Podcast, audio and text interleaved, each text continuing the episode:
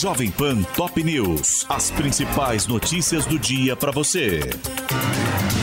Olá, aqui é Paulo Edson Fiore e estas são as principais notícias de hoje. Em primeiro discurso como presidente eleito, Lula prioriza a união do país. O petista disse que a vitória dele representa um imenso movimento democrático e prometeu governar para todos, afirmando que abre aspas, não existem dois Brasis. Fecha aspas. Jair Bolsonaro se isolou no Palácio da Alvorada e deixou de reconhecer a derrota para Lula. O presidente se recusou a receber visitas de ministros, parlamentares e pastores. Apenas conversou por telefone com alguns interlocutores e só deve se pronunciar publicamente hoje. Alexandre de Moraes disse que não vê risco de contestação das eleições. O presidente do TSE afirmou que o resultado foi proclamado, foi aceito e aqueles Aqueles que foram eleitos serão diplomados e tomarão posse. No Congresso, o presidente da Câmara, Arthur Lira, cumprimentou Lula e disse que é hora de desarmar espíritos. E no Senado, Rodrigo Pacheco afirmou esperar que o petista possa exercer um mandato com dignidade, êxito e espírito democrático. Após o anúncio do resultado, apoiadores de Lula lotaram a Avenida Paulista na festa da vitória. Milhares de pessoas de todas as idades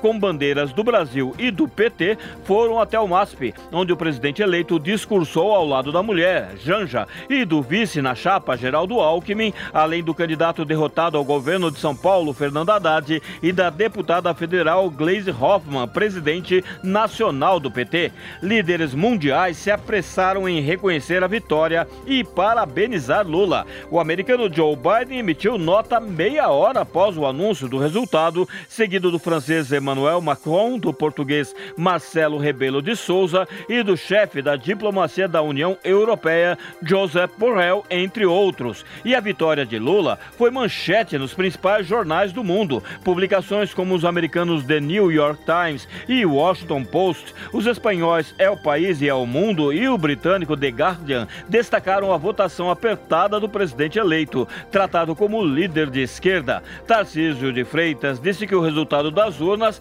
é soberano e defendeu o entendimento com Lula. O ex-ministro de Jair Bolsonaro e agora governador eleito em São Paulo prometeu um secretariado técnico e afirmou que vai governar para todos os paulistas. Além de São Paulo, mais 11 estados elegeram novos governadores. Também houve segundo turno no Rio Grande do Sul, Bahia, Pernambuco, Espírito Santo, Amazonas, Sergipe, Paraíba, Santa Catarina, Alagoas Alagoas, Rondônia e Mato Grosso do Sul. E o ministro Gilmar Mendes mandou o pedido de inquérito contra Carla Zambelli à PGR.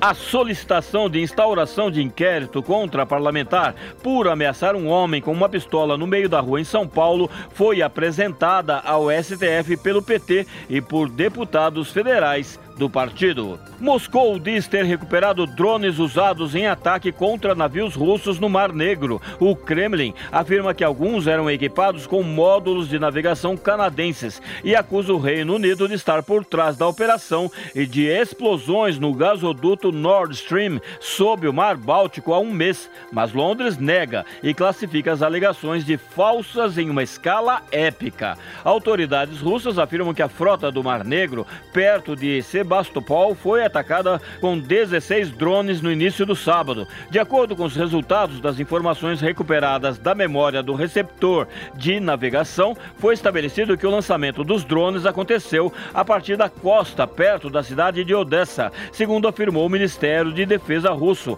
A pasta também afirma que os drones se moveram ao longo da zona de segurança no Mar Negro, que funciona como um corredor para escoar grãos, antes de mudar de rumo para a base naval em Sebastopol, na região da Crimeia anexada pela Rússia em 2014. Ainda segundo o Ministério, um dos drones teria sido lançado de dentro da zona de segurança do próprio corredor de grãos de um navio civil fretado por Kiev ou por seus aliados sociais ocidentais. A Rússia afirma que repeliu o ataque, mas que os navios em questão estavam envolvidos na operação do corredor de grãos que usa o Mar Negro como corredor para escoar produtos. Alegando ser alvo de terrorismo, Moscou disse neste sábado que irá suspender o acordo de exportação de grãos e fertilizantes ucranianos vitais para a sobrevivência econômica de Kiev.